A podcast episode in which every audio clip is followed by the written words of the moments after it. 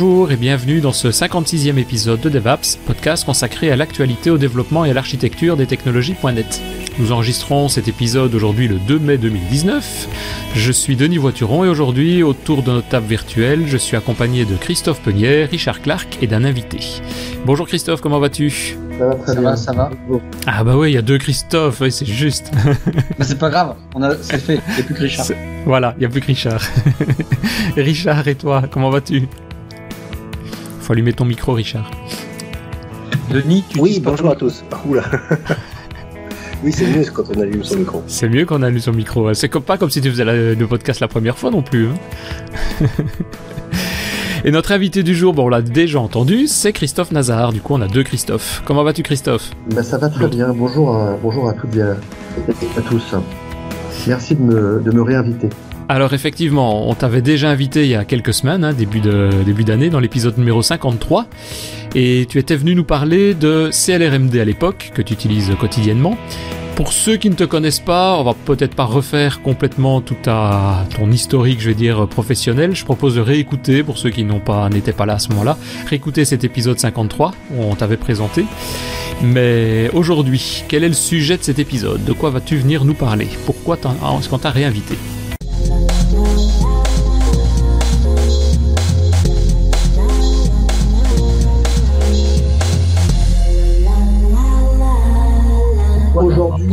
Euh, je vais démarrer une, une, petite euh, série où on en avait discuté, mais d'essayer déjà de commencer par la base. Et aujourd'hui, ça sera euh, comment comment ça marche la, la mémoire en, en .NET? Qu'est-ce que quand on parle de, de mémoire, on parle de quoi? J'essaierai de vous présenter aussi les, les patterns qui sont autour de ça, et puis de vous montrer avec quelques démos, essayer d'être un peu plus explicite encore. Voilà. Ouais. Et ça, ça sera avant une autre session sur euh, euh, la recherche de, de fuite mémoire. Donc c'est pour ça que j'ai préféré couper en deux parties. Une partie un peu plus théorique aujourd'hui, même s'il y aura des démos, hein, et une partie un peu plus euh, qu'est-ce qui se passe quand ça marche pas bien. Parce que je suis sûr qu'on on va certainement te poser plein de questions et du coup on va encore augmenter la durée du podcast. Donc euh, je m'avance, mais on va voir. On va voir. Je, je, je ferai mon possible. Vas-y, vas-y. Et ben voilà, donc euh, si vous avez tous euh, la vue sur euh, sur mon, mon écran, euh, l'agenda du jour il va être il va être vraiment simple. Il y a, il y a très très peu de, de slides, mais je vais reprendre les les bases. Qu'est-ce qu'on qu'est-ce qu'on entend par mémoire dans dans .NET Quel est l'impact au niveau de de votre code euh, C Sharp? Et puis ensuite, je vous montrerai à travers une petite animation comment fonctionne le, le garbage collector. Et je terminerai par euh, par les, les, les, les patterns qui sont à votre disposition pour gérer au mieux euh, les problèmes de fuite ou les, les, les problèmes de ressources natives à travers euh, euh, l'interface disposable et euh, les, la notion de euh, finalizer. Voilà. Mhm. Donc ça c'est le c'est le, le triptyque de la de la session. Donc je vais commencer hein, euh, rapidement par euh, par euh, un rappel qui est que en, en .NET on s'appuie sur ce qu'on appelle un Common Type System.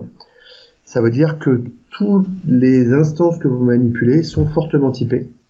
Ils appartiennent tous à un type. Et ces types sont, euh, on va dire, séparés en deux groupes principaux. On a les value type et les références type. Donc qu'est-ce Ça, que c'est ça veut dire? C'est valable depuis le tout début du, .NET, hein, je pense. Euh, Il y a, En gros, c'est Eh. depuis le tout début. il y a on a 20 ces- ans, quoi. ces euh, notions depuis la version 1.0, la notion de value type qui euh, représente euh, ce que j'ai mis un- ici un petit peu, donc tout ce qui est euh, type primitif, euh, les int, les, les, les booléens, les, les la notion de struct, quand vous Mhm. définissez explicitement une struct, c'est vu comme un, un value type. Et l'autre, c'est la notion de référence type. Donc la notion de référence type, vous avez des exemples ici. Ce sont tout ce qui est classe, euh, les interfaces, les tableaux, les, les délégués. Alors ça, c'est euh, c'est vraiment euh, très très théorique. Maintenant, euh, en quoi est-ce qu'il y a une vraie différence lorsque vous utilisez des value type ou des références type? Eh ben déjà, au niveau de l'allocation, où est-ce que la mémoire va être récupérée par le, le, le système Pour les value type, ça va être alloué sur la pile. Donc, même si jamais vous faites un new, vous faites euh, int i égale new de int, ça va pas le créer sur le tas, ça va le créer sur la pile. Tu sais expliquer rapidement la différence entre la pile, le tas, le, au niveau mémoire? Rapidement? Oui, bien sûr. Oui, rapidement, oui. Alors, alors euh, que ce soit en natif ou en, en manager, en CC++ ou en, ou en, en .NET, chaque thread que vous allez créer euh, va nécessiter la création d'une pile. Une pile, c'est une zone mémoire dans laquelle on va passer les paramètres des fonctions qui vont être exécutées par votre thread et par lequel on va allouer les variables locales aux méthodes. Et ça, ça va s'incrémenter les uns derrière les autres à la suite. Et quand on va sortir d'une fonction, eh ben, le pointeur de pile va remonter et toutes les variables locales de la fonction que vous avez appelées ne seront plus euh, euh, atteignables. Ça, c'est la notion de, de, pile. Il y a une gestion que je qualifierais de automatique de, de la mémoire. C'est vraiment très très automatique, encore plus que le que le tas. Le tas, c'est un espace beaucoup plus petit aussi, non? Cet espace de pile par rapport au reste. C'est un, un espace qui est par défaut d'un méga et, euh, et qui ne peut pas dépasser le 1 méga. Si jamais vous dépassez la méga, vous tombez dans l'exception euh, Stack Overflow. Et ça, donc ouais. vous avez dépassé la taille de votre de votre pile. Ouais, donc on peut pas mettre tout dans cette euh, en value type et tout en pile quoi. Exactement, c'est une très bonne remarque puisque comme j'ai dit que les les value type et parmi les value type il y avait les, les structs, c'est aussi une des conditions de choix entre est-ce que je crée une value type un struct ou une référence type avec une classe. Euh, ça peut faire partie aussi de de, la, décision. Donc là, j'ai parlé de, l'allocation. Quand on a une référence type et qu'on crée une référence type, elle, elle va être allouée dans la heap. Dans la heap, le tas, c'est la zone mémoire globale qui va être gérée par le garbage collector. Donc c'est là où vous allez faire toutes vos allocations. Euh, et c'est là-dessus qu'on va qu'on va passer un peu plus de temps un peu plus de temps après. Une autre différence, c'est que euh, en, pour ceux qui ont fait du, du code natif, du C, du, du, C++, la notion de pointeur a un sens pour vous. C'est-à-dire que pour vous, un pointeur, c'est une case dans laquelle il y a une adresse. Et l'adresse, c'est là où il y a votre donnée. Ça, c'est un pointeur. Et euh, en .NET, depuis la version 1.0, on vous parle de référence. Il y a eu tout une, un changement de, de, de vocabulaire. Et ça veut dire quoi? Ça veut dire qu'en gros, une référence, dans votre esprit, ça doit être un pointeur. C'est aussi une boîte qui va contenir une adresse, et ça sera l'adresse où il y aura votre objet. D'accord? La différence entre un pointeur et une référence, c'est que vous allez voir que le garbage collector, il se donne le droit de changer l'adresse qu'il va y avoir dans votre pointeur. C'est pour ça qu'on l'appelle une référence. On le verra dans la, la, la, la deuxième partie. Et la troisième... Que... Ouais, oui, je t'interromps encore, mais peut-être pour que ce soit bien clair, euh, c'est un cas que moi j'ai eu il y a déjà quelques années si on met en, tu parlais de structs, donc qui sont gérés de, type euh, sur le sur la pile, ça permet d'accélérer, d'avoir des performances beaucoup plus importantes, mais on a un espace beaucoup plus petit. Et donc créer une struct par rapport à créer une classe, c'est globalement la même chose en termes de syntaxe. Euh, bon, il y a juste le mot struct qui change par rapport à classe, mais on va gagner énormément en performance. Mais évidemment, comme on est limité, on peut pas faire tout directement en, en type, en, dans ce type-là. Donc au, au niveau de la pile, mais si on a beaucoup de calculs à devoir faire avec des très petites composition de données, c'est parfois intéressant de créer une structure plutôt que de créer un, une classe. Quoi. Exactement. Et là, tu, tu, tu commences à, à, à parler de, du, du, troisième point qui, qui différencie les value types des, des références types, qui est qu'en fait que lorsqu'on passe une instance à une méthode, comme le nom l'indique, et je pense que le nom vient de là, lorsque vous allez passer une value type, donc une instance de value type à une méthode, il va être passé par valeur. Ça veut dire que la valeur va être copiée sur la pile. Alors que une référence type, vous allez passer la référence. Ça va être passé par référence. Pas. Donc il n'y aura pas de copie. Tu euh... comprends pas Non, non, non, ça j'ai compris, ça bien sûr, ouais. c'est facile la référence et le machin. Seulement, tu dis que en, en, en C Sharp, bon, je comprends, en, en C++, le pointeur, ok, c'est l'adresse directe de la mémoire. En C Sharp, là, on va à une référence et euh, la petite nuance, c'est que le garbage collector, il va être capable, lui, s'il s'il veut, de euh, modifier cette référence. Enfin, tu as dit l'adresse, et c'est là que j'ai du mal à comprendre. En fait, il, dire... va, il va déplacer ton il va déplacer carrément la, les zones mémoire. Exactement. Vous allez ah, le voir putain, tout à l'heure. D'accord. Si, vous allez le voir si, après. Si je veux faire un comparatif, c'est un petit peu comme euh, les DNS et les adresses IP. C'est-à-dire que euh, vous avez le, ton, site web, il a une adresse IP qui serait euh, l'adresse en mémoire, et tu as quand même un DNS qui est le, le, le garbage collector, et le DNS dit ah bah l'adresse IP, le si tu veux avoir tel tel tel objet, et eh bah va à telle adresse IP. Mais c'est lui qui le qui le gère. C'est un, un niveau d'indirection supplémentaire effectivement. Et tu vas en parler peut-être par après ou bien pour pour quelle raison? Parce que pour quelle raison il devrait changer le garbage collector euh, T'en parleras après? Ça, ça, vous allez le voir, ça va être très très visuel. Ok. Il n'y a, pas de, de souci. des frags. C'est ça, ça revient à ça. En fait. Mais ça revient à ça en plus. C'est une partie de la, c'est une partie de, de la réponse. Mais pour suivre ce que tu disais, Denis, par rapport à la, à la performance, c'est vrai qu'on a vu, il y a pas mal d'articles qui, qui expliquent que euh, il y a des situations où ça vaut le coup de définir des structures plutôt que des que des classes mhm. parce que euh, on gagne en performance. Ce qu'il faut bien comprendre, c'est que ce que vous allez gagner en performance, c'est que ça veut dire que la mémoire que vous allez allouer ne va pas être gérée par le garbage collector et donc vous n'allez pas déclencher plus de garbage collection parce que c'est le coût d'une garbage collection qui coûte cher. En revanche, vous allez payer lors de la, les appels de méthode où vous allez passer vos instances. Parce que là, vous allez les copier à chaque fois.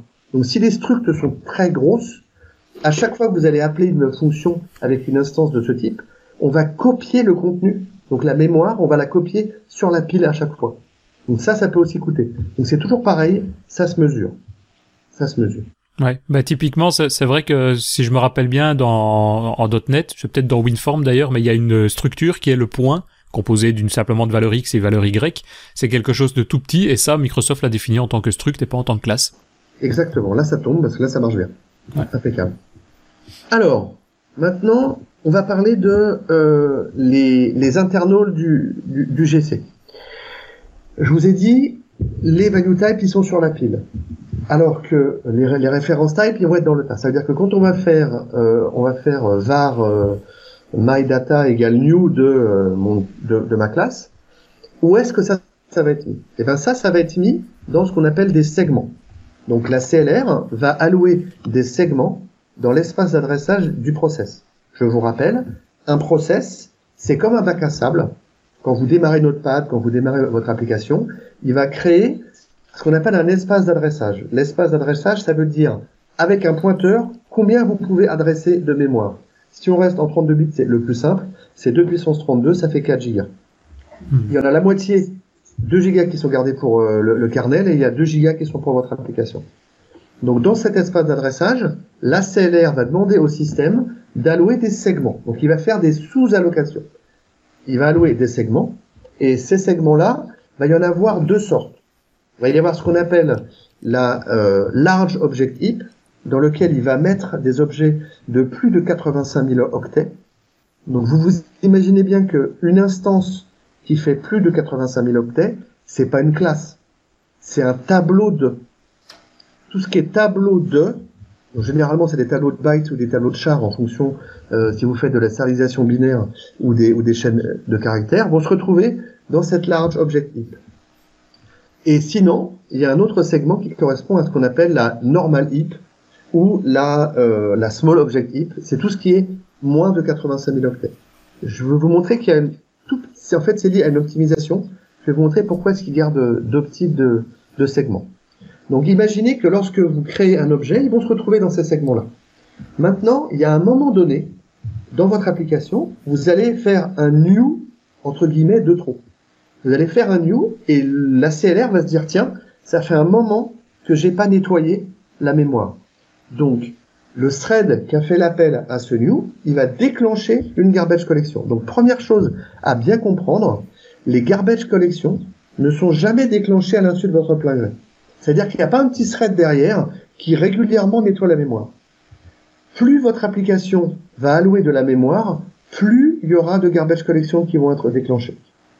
Ça, c'est la première chose qu'il faut avoir. Je sais qu'il y y, y, y a des gens qui ont l'impression qu'il y a un truc magique derrière qui nettoie pour vous. Non. Le nombre de garbage collection dépend de votre nombre d'allocations. Plus vous allez allouer, plus il y aura de, de garbage collection. Et le garbage collector s'enclenche au moment où on fait le new, alors au moment où on crée un autre objet. C'est dans le code, c'est dans le code du new. Exactement.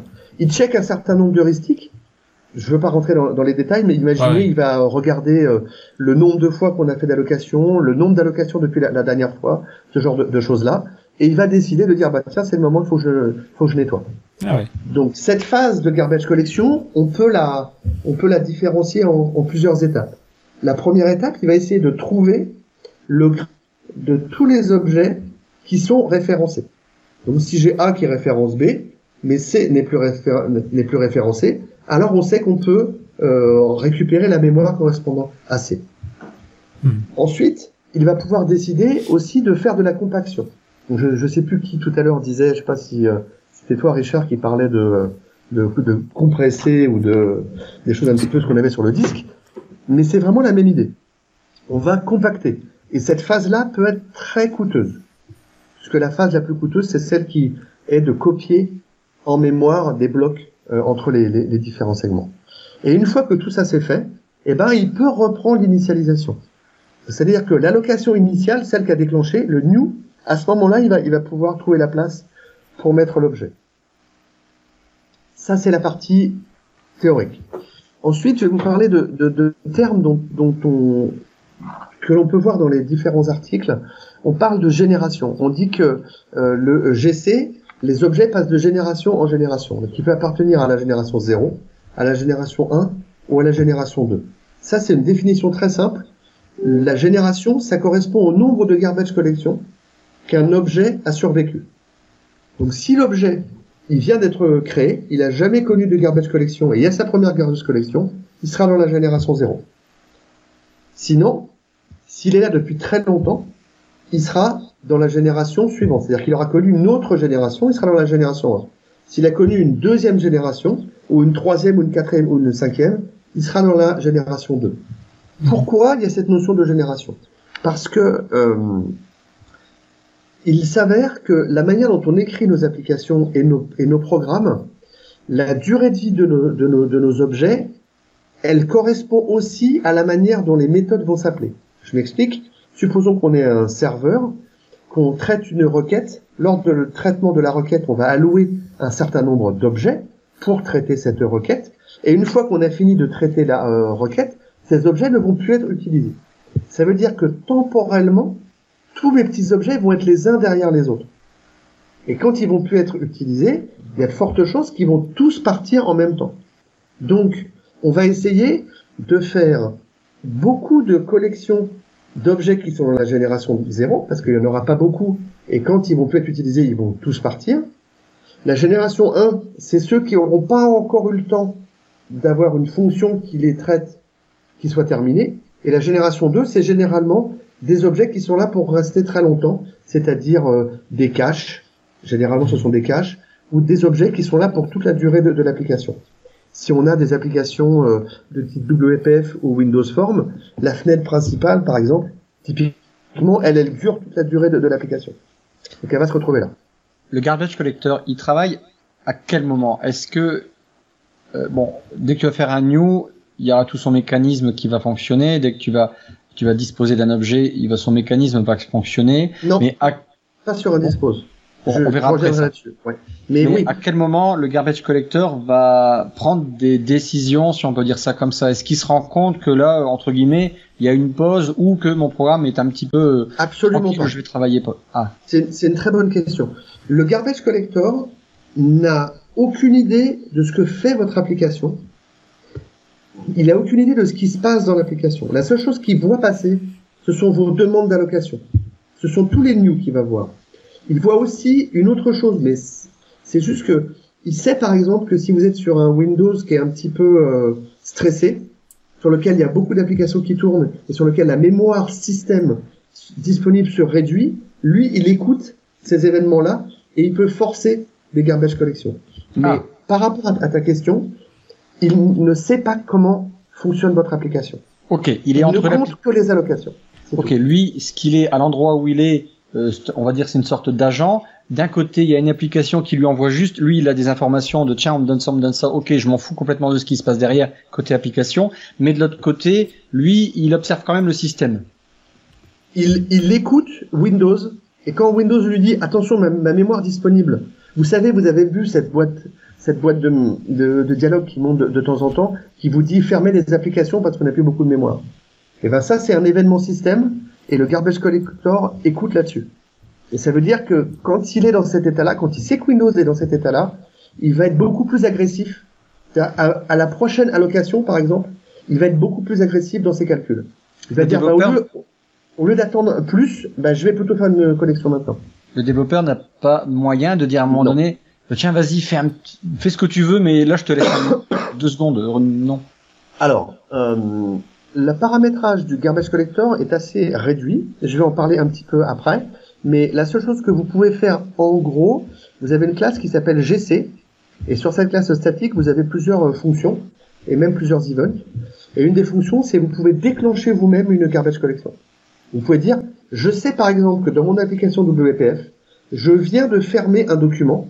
Et donc je sais que toute la mémoire correspondant à ce, à ce document, je n'en ai plus besoin. Et l'utilisateur, il peut s'attendre à ce que lorsqu'on sauve ou à ce qu'on ferme un, un document, il y a un petit temps de, de latence, puisque le garbage collector peut prendre du temps. Et là, à ce moment-là, vous pouvez faire un gc.collect. Ah, voilà, ça. Effectivement, ça va forcer la, mais ça n'est pas recommandé. Je vais, euh, Ah bon. je vais euh, y revenir après. Et ce que tu parlais ici, enfin toute la gestion du garbage collector, tu parles de Windows. Bon, maintenant avec .NET Core, forcément, on parle sur du Linux et autres. Ouais. C'est le même principe. Bon, à part peut-être les principe, événements. C'est le même code. C'est le, Ah, même c'est code le même sous code. Linux et sous Windows. Alors évidemment, vous n'allez pas avoir les mêmes événements parce qu'il n'y a pas la même, il n'y a pas les mêmes événements sous Linux que sous que sous Oui, Windows. pour l'OS, oui. Voilà, pour l'OS. Mais sinon, c'est le même code. C'est la même chose. Il y aura des petits détails d'implémentation différents, mais je veux pas rentrer là-dedans. C'est euh, c'est au niveau de la manière dont, dont il gère ses, ses threads, mais je, je préfère ne pas en parler si on veut euh, pas y passer la, la journée. Mais gardez à l'esprit que c'est la même implémentation. Et J'irai même plus loin, c'est la même implémentation entre .NET Core et .NET Framework. Ah oui. C'est vraiment la même la même chose. Ils ont pas ils ont pas touché à ça. Mais ça, c'est bien. Ça, c'est bien. Alors, euh, pendant qu'on est là, je vais vous montrer une petite animation qui va correspondre à, à, euh, la vidéo de, ce- de ce dont je vous parlais. Je vous ai dit, euh, dans votre, euh, votre application, euh, le CLR crée des segments. Donc là, c'est ma partie bleue. Et, euh, et les segments, ça s'appelle un, un segment éphéméral. Pourquoi est-ce qu'il y a cette notion d'é- d'éphéméral? Parce que euh, le garbage collector va essayer de garder la génération 0 et la génération 1 dans le même segment. Ce segment éphéméral. Hmm. Et vous allez voir que euh, naturellement, la génération 2 va sortir du, du segment. Vous allez le voir euh, visuellement. Donc là, je suis au tout démarrage de mon application et je veux créer un objet. Vous voyez que sur mon segment, j'ai un pointeur en dessous qui s'appelle Next Object Pointer qui correspond à la place de libre où je peux je vais, pouvoir faire mon allocation. Ça ressemble beaucoup à une pile. Et mon gen 0, il me dit bah où est-ce qu'elle démarre ma gen 0 Bah elle démarre là puisqu'il n'y a rien pour l'instant. Donc si je crée un objet, mon objet A va venir là et ça c'est à la fin de l'appel du new A, il va juste déplacer le pointeur. Donc vous voyez que une allocation c'est très très rapide en .NET. Ça peut être beaucoup plus rapide qu'en C++. Parce qu'en C++, faut qu'il gère les vides, faut qu'il gère les trous, faut qu'il fasse plein de choses. Là, ça n'est pas le cas. Ça, c'est dans la manière optimale. Donc, je continue à allouer, je vais allouer B. Il voit qu'il a assez de place dans son segment. Il a juste à déplacer son pointeur. Donc ça, il va continuer, il va continuer. Et il y a un moment, après, quand il va vouloir allouer E, il va dire, bah là, maintenant, il faut que je déclenche une euh, garbage collection. Et là, il va décider de faire une collection de la génération 0. C'est pour ça qu'il utilise les, générations. C'est-à-dire qu'il va limiter le scope de sa recherche des objets, est-ce qu'ils sont toujours utilisés ou pas, à ceux qui sont dans la- génération 0. Donc là, il va regarder sur A, B, C et D, il va suivre tous les objets qu'il appelle reachable, c'est-à-dire tout ce qui est utilisé par votre code aujourd'hui. Donc dans mon cas particulier, j'utilise A et A référence. Comment est-ce qu'il sait ça? Il va regarder dans toutes les piles de tous les threads. Puisque je vous ai dit que sur les piles des threads, on passait les paramètres des méthodes. Donc ça veut dire que si je passe un objet en paramètre à une méthode, ce thread utilise, il référence cet objet. Donc il faut pas le, le- le collecter. Il est toujours utilisé. Si vous avez, vous avez des statiques. Les statiques, il va aussi savoir que c'est utilisé par l'application. Ce qu'il y a dans les registres, les registres de vos processeurs, dedans, il y a des adresses qui correspondent aux objets qui sont utilisés par le code qui est en train de tourner sur ces processeurs. Donc ça, c'est ce qu'on appelle des routes, des racines. Donc il part de ces racines et il suit tous les références. Comment il, fait ça? Eh ben, .NET et la CLR, il connaît chaque type. Je vous ai dit que c'était fortement typé. Donc une instance d'un type, il est capable de connaître la liste de tous ces champs, de tous ces fields. Il est capable de savoir le type de, de ces fields. Si jamais ce sont des entiers ou des références, euh, des value types, il s'en fiche, puisque ça ne pointe pas vers des objets qui sont dans le tas. Et si jamais ce sont des références types, là, il continue à suivre. C'est comme ça qu'il peut passer de A. A, il a un champ qui est une instance de type C, et C, il est dans le tas. Et donc c'est comme ça qu'il sait que A référence C. Donc une fois qu'il a fait ça, il sait que B et D ne sont plus utilisables. Ils sont plus utilisés par votre code. Donc il sait qu'il peut récupérer la mémoire. Donc ça, qu'est-ce qu'il va faire? Il va dire, bah maintenant j'ai des trous, eh ben je vais compacter. Donc mon petit C qui était là-bas, il va le coller au A. Ensuite, il va dire, bah ceux-là, ils ont déjà connu une génération, donc maintenant la génération 0, elle démarre après cela, et la génération 1 démarre là. Donc vous voyez la notion de génération, c'est pas comme un bac différent où il va copier tous hmm. les objets. Ça serait absolument pas performant. Tu as dit que la, copie était lourde. Voilà. Et alors là, en fait, il, il, garde juste le début des générations. Et quand il veut collecter une génération 0, eh ben, il sait d'où est-ce que ça commence, il voit quelles sont les, les instances qui sont, qui, sont, qui sont derrière, et il va juste regarder cela. De même qu'une génération 1, il sait qu'il y aura juste A et C à regarder. Il va pas regarder ce qu'il y a, derrière. Et le next object pointer revient au tout début, et il peut allouer l'objet suivant, qui était E, et ça continue, il peut allouer F, etc., etc. Pareil, à un moment donné, il se dit, oh là là, j'ai encore besoin, et ce coup-ci, comme c'est toujours euh, très itératif, il sait qu'il n'a pas besoin d'aller regarder dans la gêne 1 parce que ça fait pas très longtemps, et il va ne regarder que dans la gêne 0. Donc pareil, sur lequel il va regarder A et C, c'est la gêne 1, il va pas s'en occuper, et il a F, E et G. Ça veut dire quoi si j'ai F, E et G? Ça veut dire que le seul qui n'est plus utilisé, c'est H. Et ça, c'est le meilleur des cas. Pourquoi? Parce que autant sur le cas d'avant, il avait fallu que je redéplace C pour le coller à A, là, j'ai juste à dire, ah bah non, j'ai juste à décaler ma petit 0. Ceux-là, ils ont tous vu une génération. Et mon next, il déplace. Et pourquoi il fait pas, là, le gène 1, il déplace pas entre C et E? Parce que je t'ai dit que c'était une génération 0. Donc il n'a regardé que E, F, G, H. Il n'a pas regardé A et C. Vu que le gène 0, il repointe à une adresse, à, une, à la prochaine adresse euh, d'un prochain futur objet, pourquoi le gène 1 ne devient pas entre C et E et le, il, y a un gène 2 qui... en fait. Il n'a pas regardé A et C. Oui, Gen 1, la génération 1, n'a pas encore été analysée par le garbage collector. Si jamais je te, je te remonte là, ici là. mais ça j'ai bien compris. Mais eh A ben- et C deviennent vieux, ils pourraient devenir encore plus vieux en maison de retraite Gen 0 quoi. Pas, Gen 2. pas du tout. justement, on veut surtout pas qu'ils aillent en, Gen 2, parce que euh, parce que si tu veux, la Gen 0, c'est celle qui va être remplie très vite d'objets de durée de vie très courte. Oui. Et donc là, la garbage collection va être très très efficace. La Gen 2, c'est celle qui est censée rester très très longtemps. Et la Gen 1, c'est un truc intermédiaire. D'accord. C'est ceux qui sont pas encore euh, qui sont pas encore en Gen 2 mais qui vont qui, qui, vont y aller plus tard. Et ça veut dire quoi? Ça veut dire que ton garbage collector, il va faire énormément de Gen 0. Il va peut-être faire 1000 1000 Gen 0. Pour 1000 Gen 0, il va faire 10 Gen 1. Et pour ça, il va faire une Gen 2. Pourquoi? Parce que la, la, la Gen 2 va grossir petit à petit. Elle va devenir de plus en plus grosse.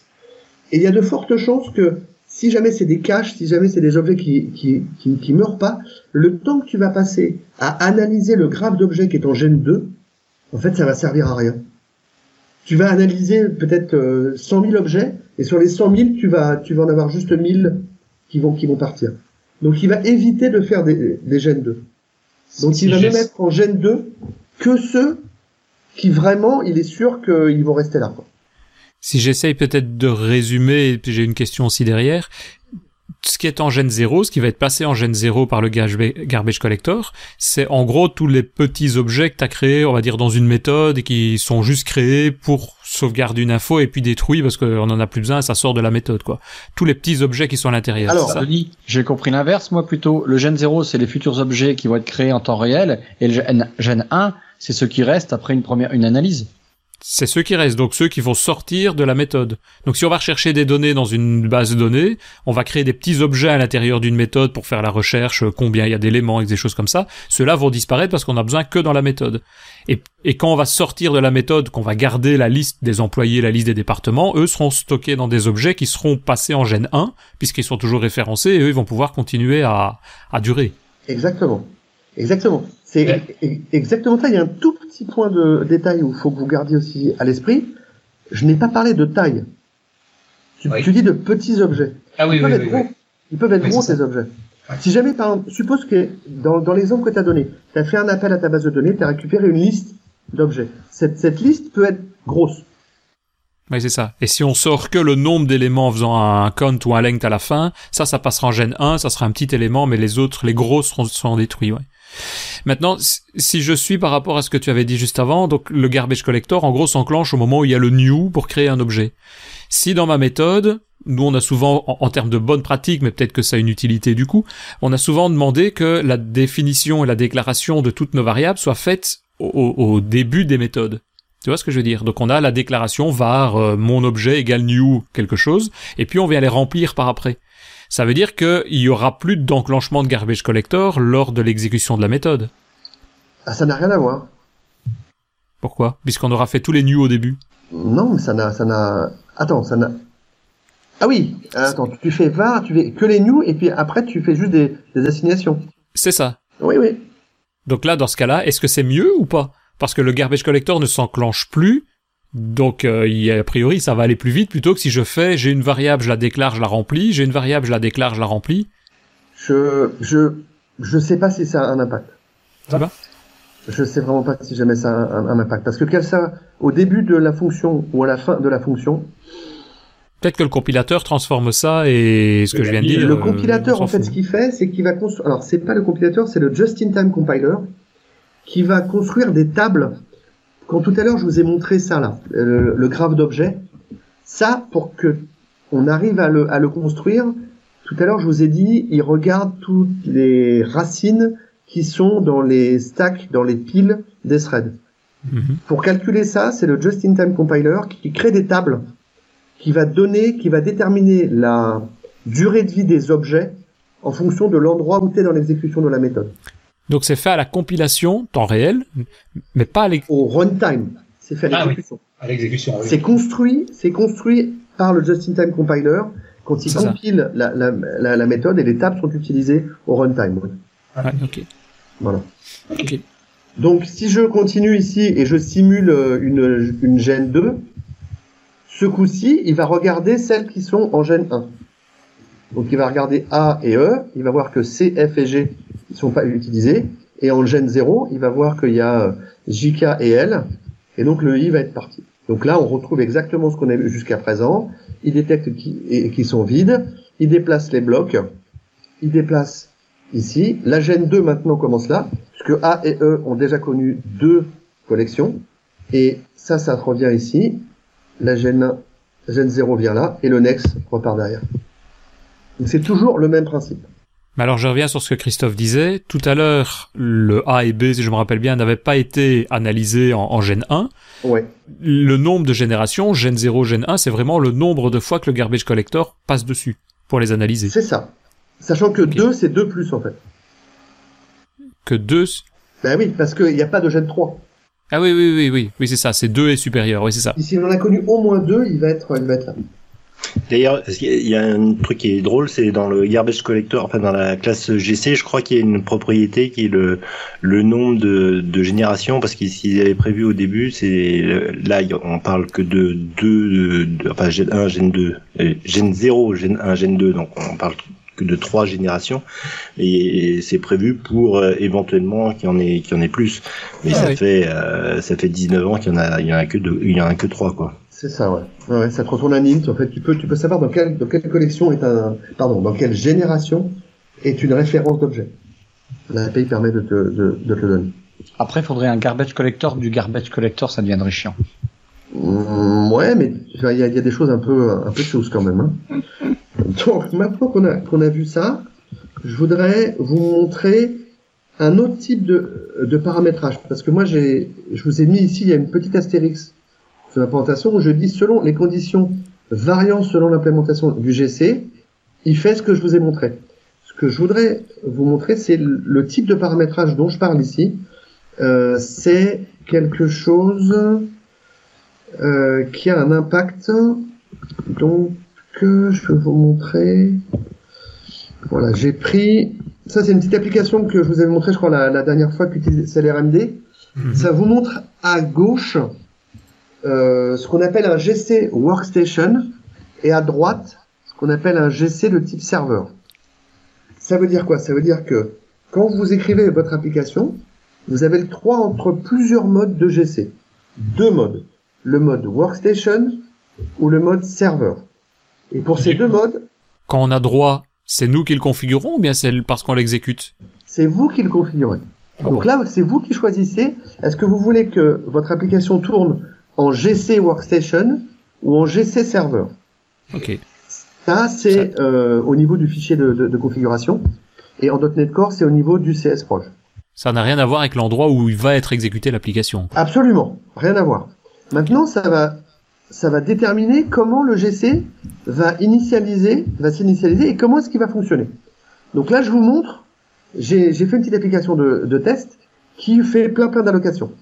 Et au bout de 30 secondes, voilà dans quel état est l'application. Donc, c'est la même application mmh. qui alloue la même quantité de mémoire, mais on, on, on, va voir, je vais vous expliquer ce que vous voyez à l'écran. Sur la gauche, c'est la partie workstation, sur la droite, c'est la partie serveur. Et j'ai découpé en segments. Donc vous avez le LOH, ce que j'ai appelé la large object heap. Ensuite, il y a la génération 2. Ensuite, il y a la génération 1. Ensuite, il y a la génération 0. Vous voyez que à gauche, il y en a beaucoup moins. À gauche, il y a une LOH, il y a un segment de LOH, il y a deux segments de Gen 2, et il y en a un pour Gen 0 et un pour Gen 1. Alors qu'à droite, j'en ai quatre de LOH, 4 de Gen 2, 4 de Gen 1 et 4 de Gen 0. Donc le garbage collector a beaucoup plus travaillé en workstation qu'en serveur. Ce n'est pas qu'il a beaucoup plus travaillé, c'est que son initialisation est différente entre le workstation et le serveur. C'est quoi la loi? La loi dit en workstation, je vais allouer un segment pour la LOH et un segment pour génération 0, 1 ou 2. Si ma génération 2 grossit, je vais recréer un autre segment. Alors qu'en serveur, il va dire, oh là là, c'est une application serveur, donc il faut que j'optimise mes garbage collections pour minimiser le temps de pause. Et donc ce que je vais faire, c'est que je vais créer un segment par cœur. Ma machine ici, elle a quatre cœurs. Elle a deux cœurs hyper threadés. Mais le GC voit comme quatre cœurs. C'est pour ça qu'à droite, j'ai quatre segments d'LOH, quatre segments de Gen 2, quatre segments de Gen 1 et quatre de, de Gen 0. Et ça, ça permet euh, à la CLR de créer un thread par cœur. Et quand une garbage collection est déclenchée, que je vous ai montré dans l'animation, et ben vous imaginez que ça, ça va être parallélisé avec un par cœur. Putain. Et donc il n'y a aucune, il y a aucun lock, il y a rien. Ça va full speed. Et pourquoi on fait pas ça tant qu'à faire euh, Mais alors, mais alors le, le problème, enfin c'est pas le problème, mais l'impact que ça a, c'est que vous voyez que en termes de consommation mémoire, là au niveau de Windows, il a beaucoup plus de mémoire à droite, alors qu'il fait le même nombre d'allocations. Ça veut Ouais, dire ça- que il pré-réserve, il pré-réserve de la mémoire. C'est comme tout en informatique. Soit vous voulez gagner en vitesse et généralement ça vous coûte en mémoire, soit vous voulez réduire la, la mémoire et ça vous coûte en vitesse. Et là, Maintenant, on le voit vraiment clairement.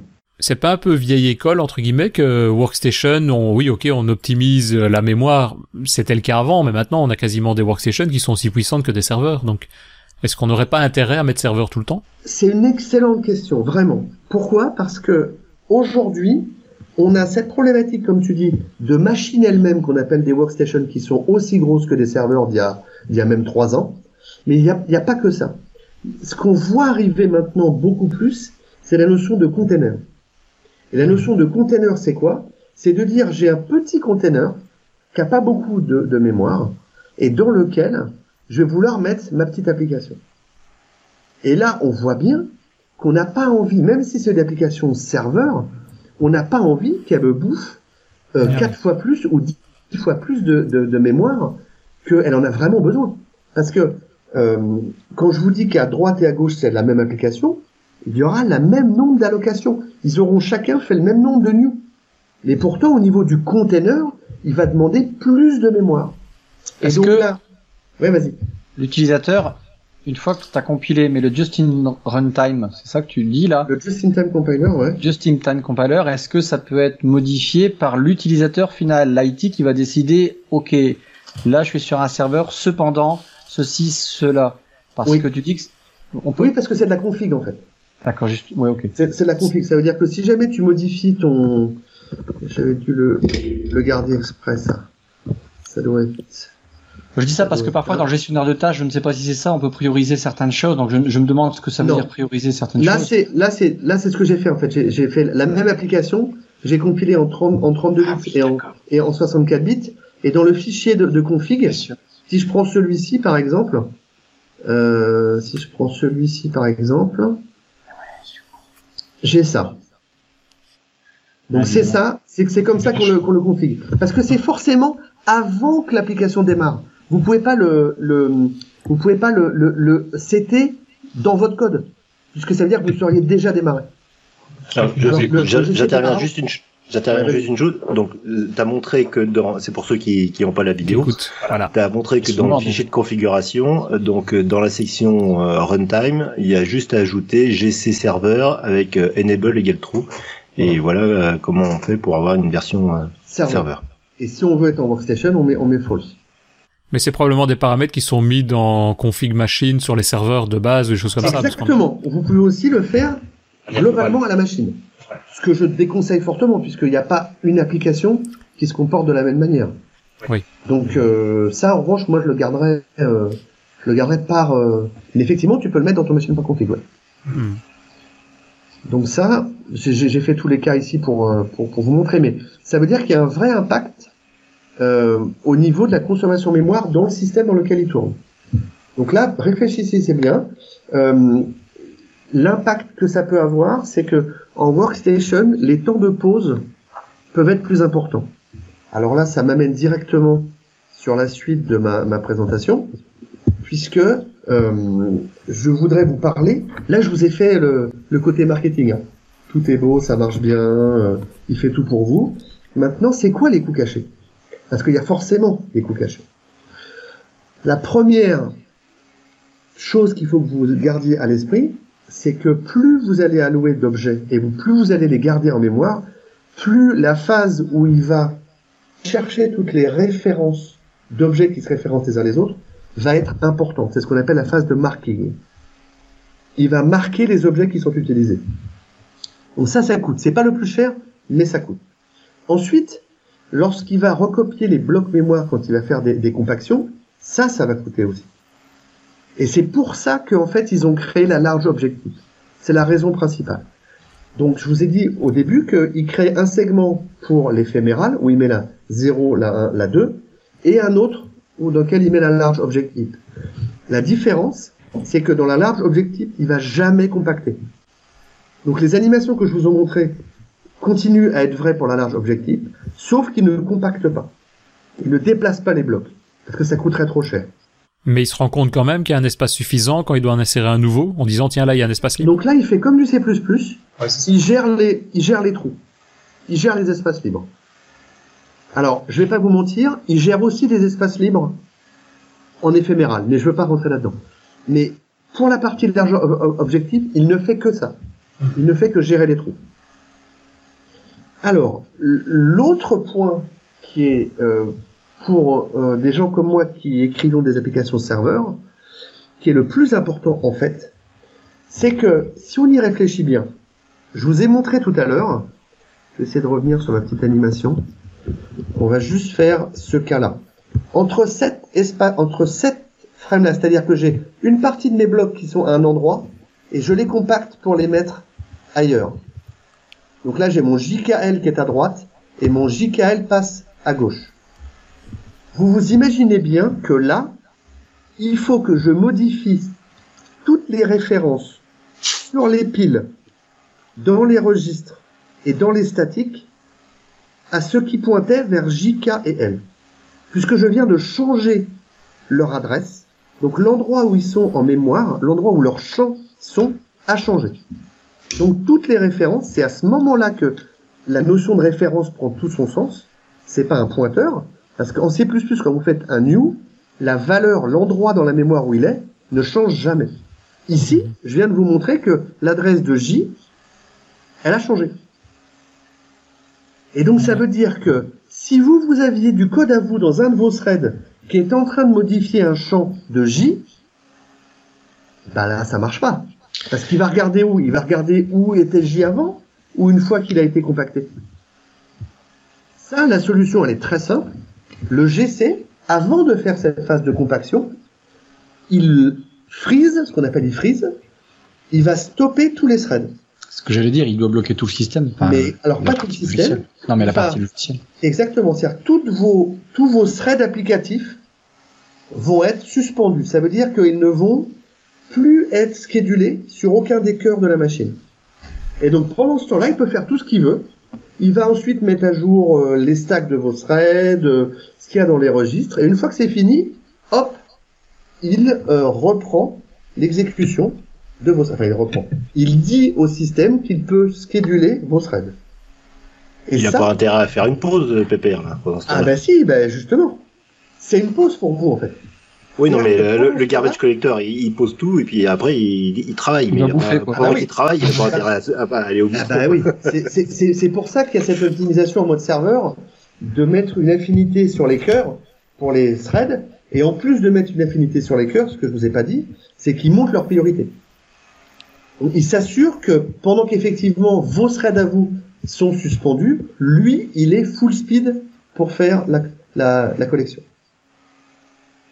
Et c'est pour des applications serveurs, c'est euh, on veut éviter d'avoir un temps de pause important parce que supposons que vous, vous deviez répondre à une requête en moins d'un certain nombre de, millisecondes, et eh ben pendant qu'il y a une garbage collection, il se passe rien.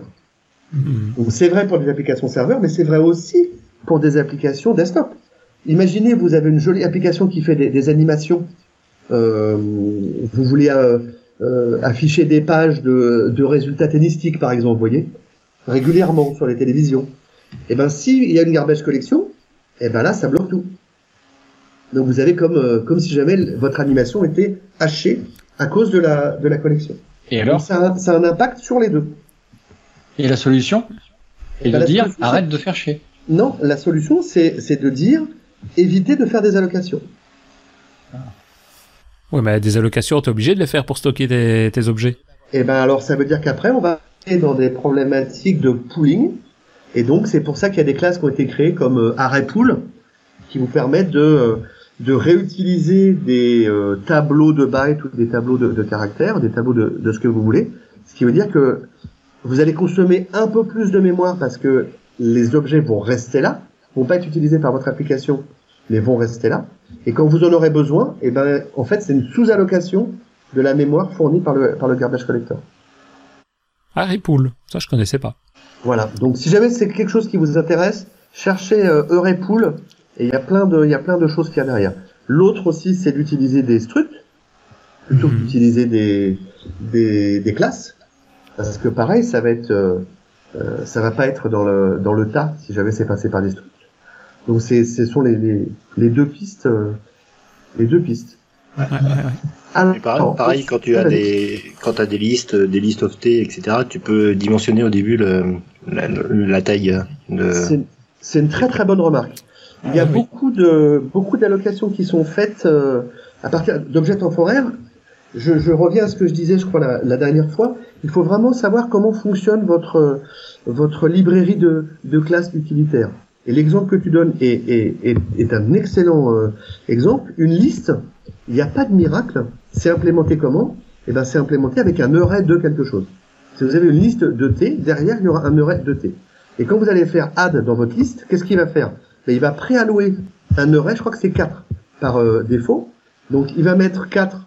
Supposons que ce soit un array de, une liste de, de strings. Vous allez faire add de euh, A, B, C, D et E. Au moment où vous allez faire E, et ben, ce qu'il va faire, c'est qu'il va dire merde, j'en ai que 4 dans mon tableau, donc il va falloir que j'augmente la taille de mon tableau. Et ça, je, ne peux pas le faire. Donc je vais créer un tableau de 8 maintenant. Je double la taille. Au lieu, lieu qu'il fasse 4, il va faire 8. Je vais copier mon ancien tableau, donc le A, B, C, D, dans mon nouveau tableau de 8. Et je vais enfin pouvoir mettre mon E à la cinquième position de mon tableau de 8. Mais mon tableau de 4, il est plus utilisé maintenant. Hmm. Et ben donc ça, c'est un objet qui est temporaire maintenant. Donc ça, c'est un très bon exemple dans, dans ce que tu as donné. C'est-à-dire que quand vous connaissez, ou quand vous avez une vague idée de la taille de vos listes ou de vos containers, n'hésitez pas à leur donner cette taille. Ça évitera de créer tous ces objets temporaires qui sont généralement en log de 2 de la taille principale puisqu'ils doublent à, euh, à, chaque fois. Ouais, ouais, D'accord? Intéressant. Alors, dernier petit point, évitez d'appeler gc.collect. Ça, c'est ce qui est écrit partout dans la doc. Euh, bon, voilà, je le mets parce que c'est ce qui est écrit dans la doc. Euh, ça, ça, ça, a tendance à changer les, les, la manière dont il fait, euh, dont il va décider qu'il faut déclencher des, des, des collections. Est-ce que vous avez des questions là-dessus ou je peux passer, euh, parce qu'on a, on a déjà bien avancé, je veux passer à la partie plus pattern. Oui. Donc passer un petit peu dans de la, dans de la pratique. Ouais. ouais. La pratique, c'est quoi? C'est euh, c'est quoi la notion de gestion mémoire au niveau .NET Je vous ai expliqué tout ce que je vous ai expliqué là. En gros, vous n'avez pas la main dessus. D'accord? C'est-à-dire que vous pouvez pas choisir de dire euh, garbage collector, tiens, pendant les 5 prochaines secondes, tu fais pas de collection. Ça, on ne sait pas le faire.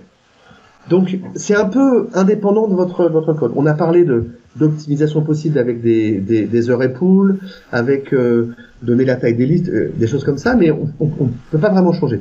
En revanche, il y avait un pattern qui était beaucoup utilisé euh, en C++, qui était la notion de euh, destructeur. C'est-à-dire, on sait qu'on a des ressources et on va les utiliser entre un point A et un point B de mon exécution. Donc ça, c'est quelque chose qui n'existe pas en, en .NET, puisqu'on parle de d'un garbage collector qui peut se déclencher n'importe quand.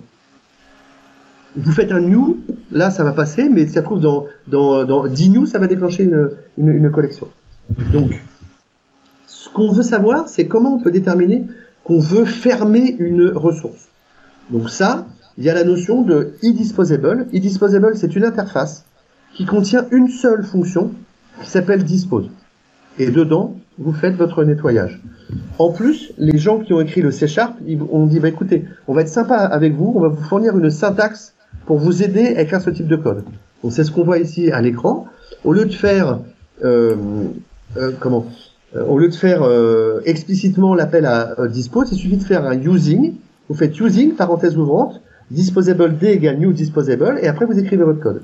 Et là, ça va être compilé par le par le compilateur en un try il va exécuter tout le code qui était dans les, dans les braquettes, et dans le finally, il va appeler le, le dispose. Donc c'est une sorte de, de, de, de, de manière de, de, de euh, bretelle pour vous s'assurer que le code de nettoyage est appelé. Et ce code de nettoyage va être dans le, le, dispose. Un point important à garder à l'esprit, cette interface, elle est explicite. Ça veut dire que le garbage collector n'a aucune idée de e-disposable. Si votre objet, il implémente e-disposable, le garbage collector ne le sait pas. Donc c'est uniquement dans votre code client, ou si vous vous écrivez des librairies qui sont fournies à des clients, alors eux, ils savent qu'ils doivent appeler using, ils doivent utiliser using autour de, vos instances ou appeler dispose. Dernier point avant vos, petites euh, questions, c'est que liste de T n'implémente pas disposable. Ça veut dire que si vous avez une liste de T et dans ces T ils implémentent disposable, c'est de votre responsabilité d'appeler explicitement dispose sur tous les éléments de votre liste. Est-ce que vous avez des questions là-dessus? Moi j'ai une question, c'est que si tu dis que donc si on implémente disposable, on a une méthode dispose, mais si le garbage collector ne sait pas qu'on a implémenté cette interface là, qu'est-ce qu'on doit mettre derrière cette méthode dispose pour qu'il se passe quelque chose, puisque du coup c'est une méthode que nous on, on crée et qu'on implémente.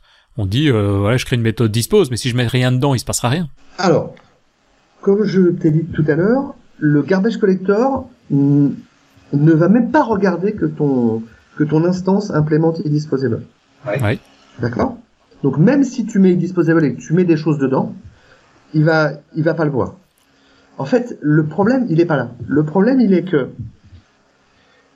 eDisposable, il est fait pour répondre à une problématique qui est de nettoyer du code managé.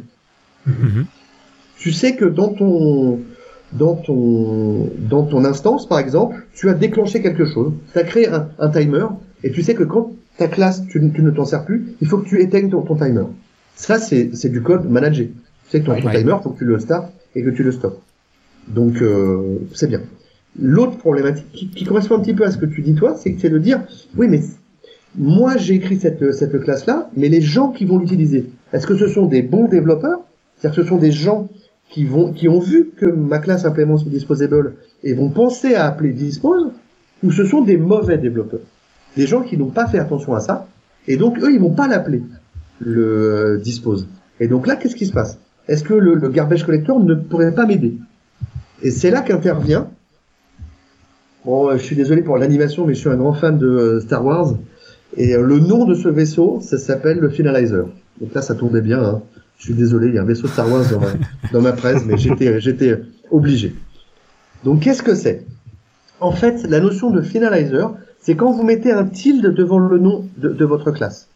Vous avez défini une classe et vous mettez un, une fonction qui s'appelle tilde le nom de la classe le compilateur, il va pas l'appeler tilde le nom de votre classe, il va l'appeler finalize. Si vous regardez un des compilateurs, vous verrez une fonction qui va s'appeler finalize. C'est pour ça que j'appelle finalize. Il y a aussi une API, il y a plusieurs fonctions dans, dans, dans l'API euh, .NET qui contiennent le no finalize et ça vient de, ça vient de là. Donc à quoi ça sert? Un finalizer, quand vous créez une classe qui implémente un finalizer, là le garbage collector il sait qu'il va falloir appeler cette méthode finalize.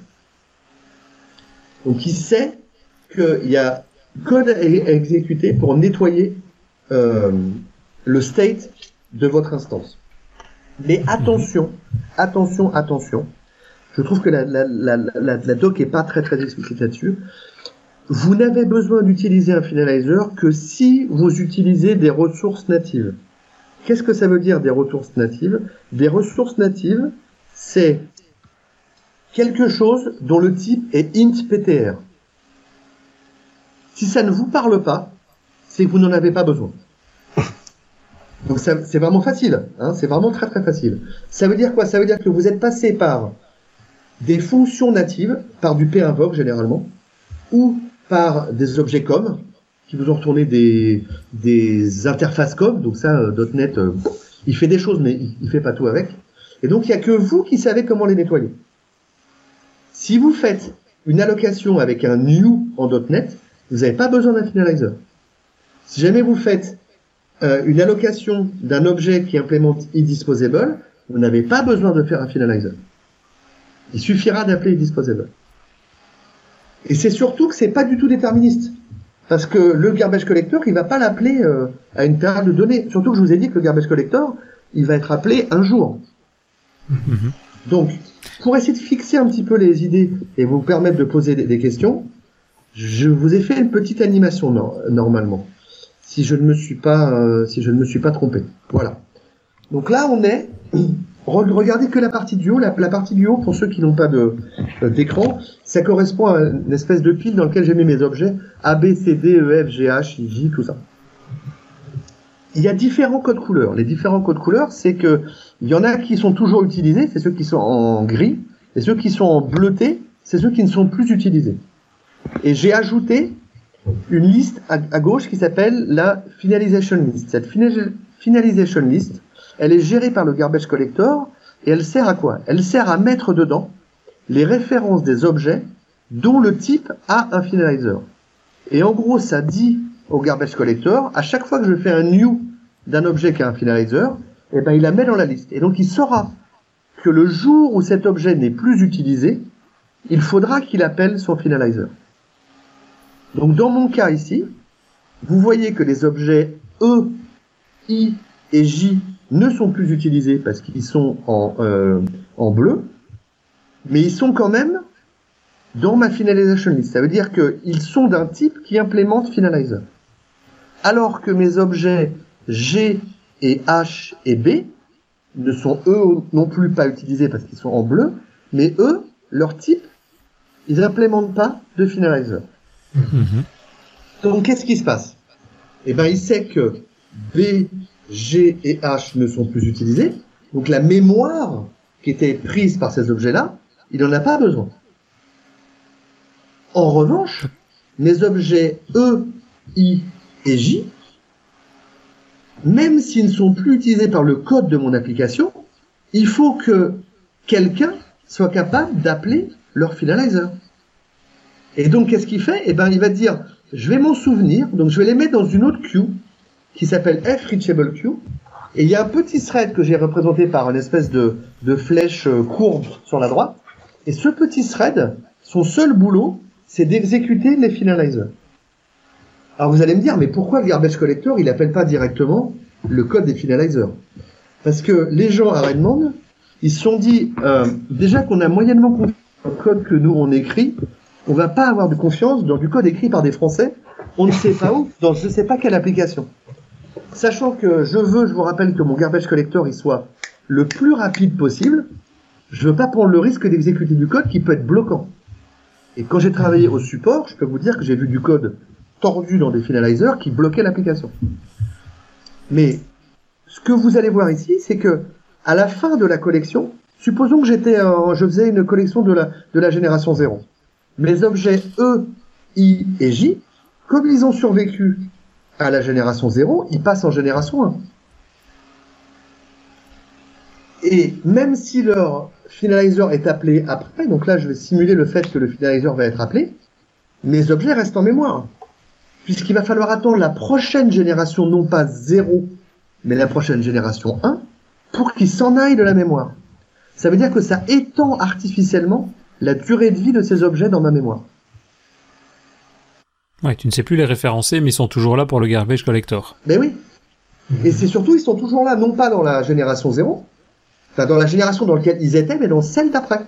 Ouais. Donc si on n'a pas de bol et qu'il passe en génération 2, et ben la consommation mémoire vue de l'extérieur de votre application, elle va grossir de manière artificielle. Et ça, c'est embêtant. Ouais, quel est l'intérêt de faire un finalizer alors? Ah, C'est une excellente question. Je suis très content que tu me l'aies posée. Et donc, je vais vous montrer l'exemple d'une classe qui implémente eDisposable et qui a un finalizer. Comme ça, ça j'espère que ça va être clair. Si vous avez besoin d'un finalizer, c'est que vous utilisez une ressource qui a été allouée par du code natif.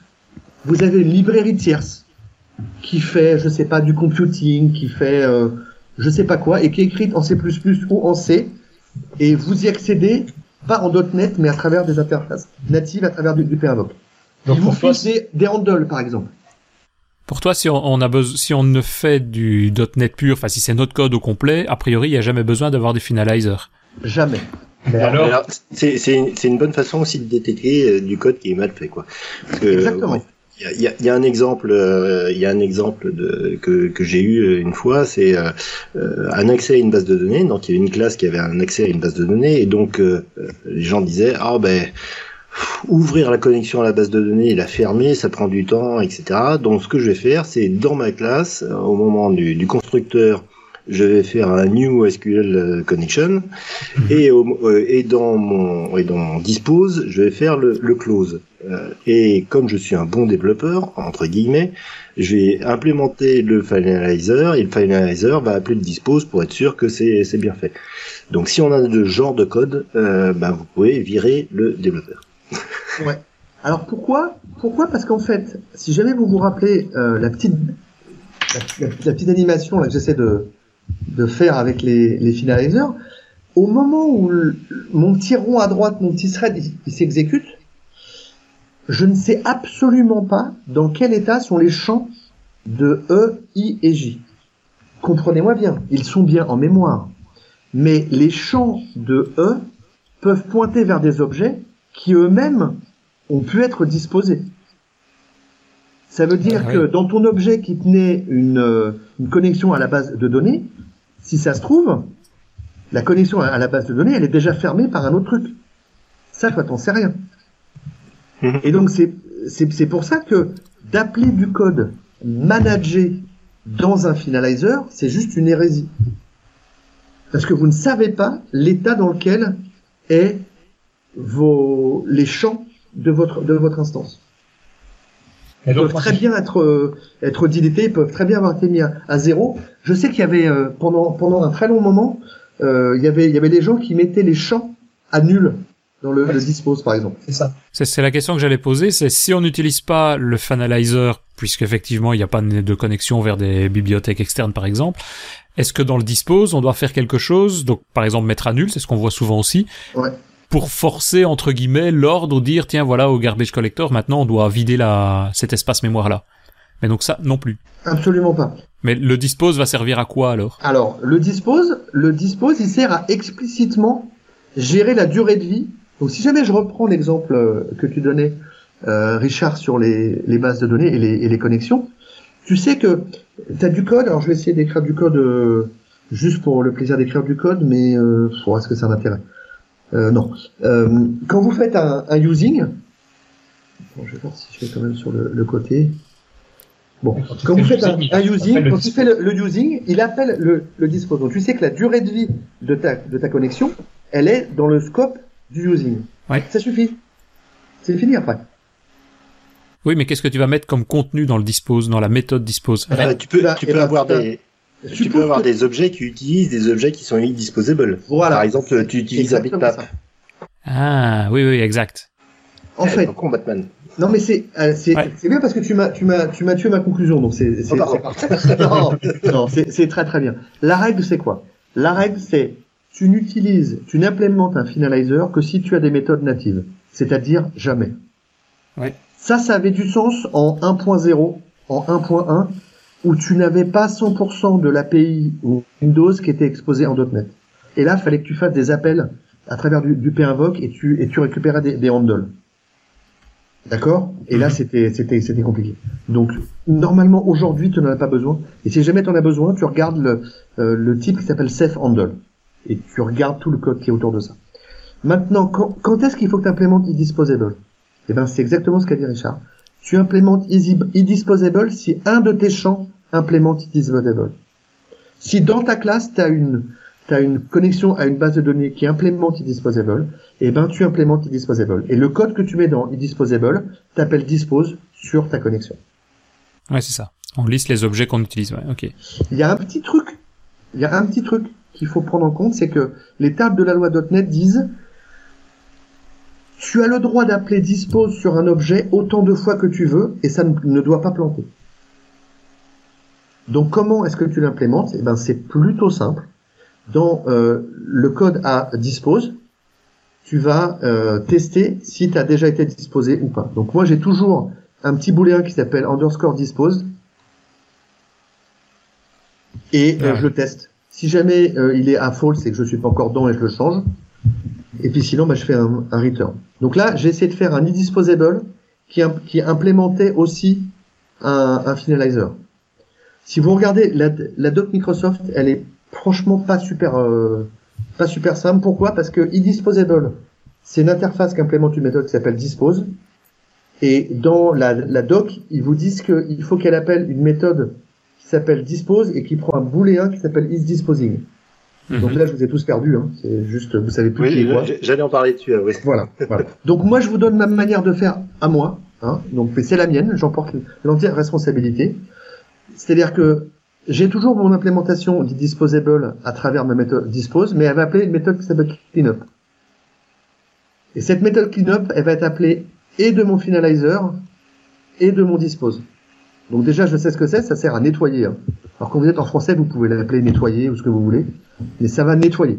Et le booléen que ça prend, moi je l'ai, j'ai mis que ça vient du GC. Donc il passe à trou, il passe à trou quand c'est appelé du GC, c'est-à-dire quand c'est appelé par le, le finalizer. Donc ça veut dire quoi? Mais sauf que tu ne dois jamais le faire, ça, puisque tu dois a priori jamais avoir de. Voilà, mais moi, mon exemple ici, c'était pour montrer, mon exemple, c'était pour montrer comment implémenter les deux de manière propre.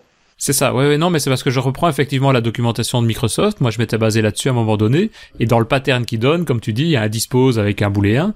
Mais a priori, c'est pas l'implémentation idéale à utiliser. Bien sûr que non. Et je pense que c'est une des raisons pour lesquelles il y a beaucoup de gens qui ont mis des euh, finalizers dans leur ah Ils regardent la doc, la doc leur dit vous êtes un bon développeur, il faut implémenter disposable, et comme vous êtes un très bon développeur, implémentez un finalizer. Et, et voici comment faire.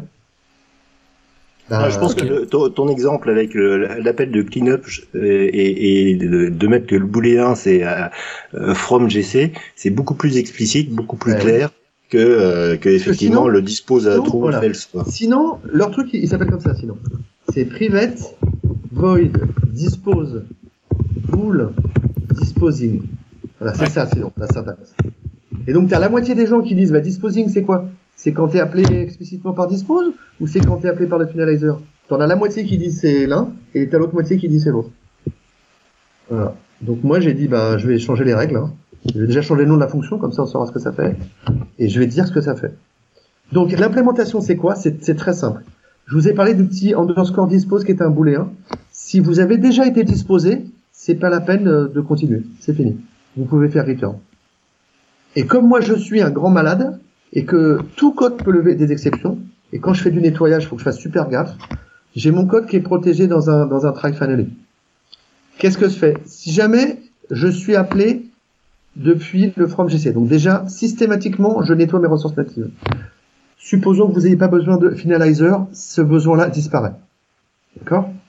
Et ensuite, vous nettoyez vos, vos ressources managées et c'est fini. Donc ici, en gros, si jamais vous aviez un champ euh, connection, ici, mhm. vous feriez connection.dispose. Mais et là, tu n'as pas besoin de tester. Et après, tu n'as pas besoin de, faire ça. C'est ça. On n'a pas besoin de faire un connection nul.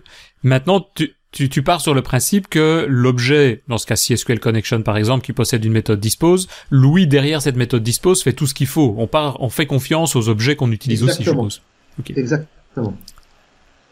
Donc on n'a pas besoin de ça. La petite optimisation que je vais vous montrer pour terminer, et après on aura, on aura vraiment tout fini, c'est ce qu'il y a dans le, dans le finali. Dans le finali, je mets que euh, c'est pas la peine de refaire autre chose. Alors pourquoi je le mets tout le temps? Parce que supposons qu'ici ça, ça casse. Supposons que j'ai j'ai plein de j'ai plein de, de de champs à disposer et j'en ai un qui pète seulement sur les cinq par exemple. Si jamais je fais pas ça, et qu'on me refait un dispose dessus, je vais replanter. Hmm. Ça, ça sert à rien. S'il y a eu une erreur à un moment, bah c'est même pas la peine de, de réessayer quoi. Et la dernière petite optime ici, c'est pour si vous implémentez le finalizer et le disposable. Je vous remonte ma petite ici vous vous rappelez qu'il y avait une finalisation, une finalization list ici à gauche. Si jamais je reprends mon truc, j'ai mon E, I et J qui sont dans ma finalization list et qui vont donc avoir une durée de vie étendue. Et eh ben, si je fais un dispose explicite sur C par exemple, C là il est gris, c'est-à-dire C il est utilisé. Si C, je fais un dispose dessus, je sais que c'est pas la peine d'appeler son finalizer, puisque le code de nettoyage, je vais l'avoir appelé dans mon dispose. Mhm. Donc je veux l'enlever de ma liste ici. Je veux le virer de ma finalization list. Donc l'appel de suppress finalize, ce que ça fait, c'est que ça l'enlève de ma finalization list. Et donc ça évite qu'il survive à une, à une génération de plus. Ok. D'accord? Yeah. Donc j'ai terminé. Je vous donne juste le dernier slide avec euh, des, des, ressources si vous voulez aller plus loin. Il y a ces trois bouquins-là qui sont intéressants. Le premier, c'est euh, bon, il fait 1000 pages, hein, donc euh, celui-là faut. Mais il rentre dans le détail de l'implémentation du, du, garbage collector. Les deux suivants sont plus sur euh, les optimisations de performance qu'on peut faire. Donc ce que tu disais sur la partie liste de T, de lui mettre sa taille au départ. Et il y a plein plein d'autres choses, beaucoup beaucoup, beaucoup d'outils. et donc ça, ça peut être une autre une, une autre façon d'aller plus loin. C'est-à-dire de, de voir comment euh, bien, bien utiliser le, le, garbage collector. J'ai rajouté quelques documentations, c'est-à-dire qu'il y a de la doc en ligne fournie par euh, Microsoft qui est vraiment très très intéressante, qui est pas très très grosse mais qui est très intéressante. Et je vous ai redonné le lien vers mes extensions et mes petites applications qui vous permettent d'avoir une vue graphique sur sur la gestion de, de la mémoire. Ok, on mettra tout ça en ressources. Exactement. Je suis à votre disposition pour répondre à, à vos questions si jamais vous en avez encore. Je ne mais on, on, devait faire 30 minutes, donc on a fait une heure. mais ça, c'est toujours ça. On le sait, ça. Et pourtant, on pourtant je trouve qu'on a été sage. Les, les, gens sont habitués à ça maintenant. Bon. J'ai enlevé des démos. Hein. J'ai enlevé des démos. Donc, euh. Non, mais c'est vrai que c'est cette gestion de la mémoire, elle, elle existe depuis euh, depuis 2002, quoi, enfin depuis le début de, de .NET. Et c'est vrai que ça fait du bien aussi de temps en temps euh, de, de, de revoir un petit peu ces, ces fondamentaux. Euh, ne serait-ce que par exemple là, ce qu'on disait sur la fin sur la, sur le dispose disposable et l'utilisation de, de ça et des, des, des optimisations de performance où euh, c'est ça fait du bien de se remettre un petit peu ça en tête. Complètement. Une question, mais qui a rien à voir avec .NET ici. Est-ce que vous savez d'où viennent toute cette gestion Je veux dire, si on prend, puisque historiquement Java était là avant, est-ce que Java, qui travaille sur la même philosophie, vous savez si c'est, pas dans le détail, mais à peu près le même processus qui est utilisé aussi? Alors, historiquement, c'est même avant Java. Il y a plein de systèmes qui sont euh, basés sur, euh, sur des, des garbage collectors. Euh, et euh, l'implémentation fournie par Microsoft, elle est, euh, même s'il y a cette notion de workstation et de serveur, alors il y a d'autres optimes dedans dont, dont, dont, dont j'ai pas parlé, mais il y a vraiment ces deux familles d'exécution. En Java, ils en ont beaucoup plus. Ah oui. En Java, ils ont beaucoup plus de d'implémentations différentes et c'est beaucoup plus customisable. Donc le paramétrage est, je vais dire 100 fois plus, ça serait énorme, mais il y a peut-être 40 paramètres qu'en .NET vous allez en avoir 4. Mais la philosophie est la même, quoi. Mais la philosophie est la même. La philosophie est la même. Il gère les références pour vous. Ouais, c'est ça. Ouais, ouais. Il se base sur les références. Ok. Ben voilà, je sais pas. Euh, Richard, tu avais d'autres remarques, d'autres questions? Non, j'ai faim. On va y aller. Et Christophe alors peut-être? Le Christophe euh, euh, À l'autre, l'autre Christophe. Et l'autre Christophe d'abord, s'il y a des questions. questions, je les dirai après. Je les poserai après quand personne ne les entend. Ah bon. Ça va. Faudra refaire un deuxième épisode avec les questions alors. Ah, peut-être. peut-être. Ce que, ce que je vous propose, donc, c'est euh, déjà d'assimiler ça. Euh, et puis, si jamais euh, vous avez des questions, bah, peut-être de les, de les, de les poser sur le, sur le, sur le site. Oui, et euh, dans le prochain épisode euh, que je vous préparerai, euh, qui est pas encore planifié, mais que dont on a déjà discuté, donc je parlerai plus de la partie fuite mémoire. Mhm. Et donc dans ce cas-là, on pourra peut-être profiter de de ce temps-là pour répondre aux questions qui auront pu être posées, par exemple. Ça, c'est une bonne idée, effectivement. Donc euh, effectivement, euh, aller sur soit sur le YouTube, soit euh, donc la, chaîne DevOps de YouTube, soit directement dans l'article sur le, le site devops.be. Posez vos questions et comme ça, effectivement, on pourra y répondre. pas le, la prochaine fois, mais à mon avis, ça sera la fois suivante ou après, puisqu'il y a déjà un prochain épisode qui, si la confirmation se, se confirme bien, se valide, qui devrait être lié à, à Docker avec Arno Whale. Donc ça, normalement, d'ici quelques semaines, on aura également un épisode de plus là-dessus. Ben voilà, ben avant de se quitter, si vous appréciez le podcast, euh, soutenez-nous. Vous pouvez aller sur euh, tipeee.com slash devaps ou bien simplement, comme on l'a dit, une question, un commentaire en bas de page du podcast ou de la vidéo sur YouTube. Et voilà, un grand merci pour cet euh, épisode très intéressant. Merci à toi Christophe, merci à tout le monde de nous écouter en tout cas, et à bientôt. À très bientôt. Au revoir.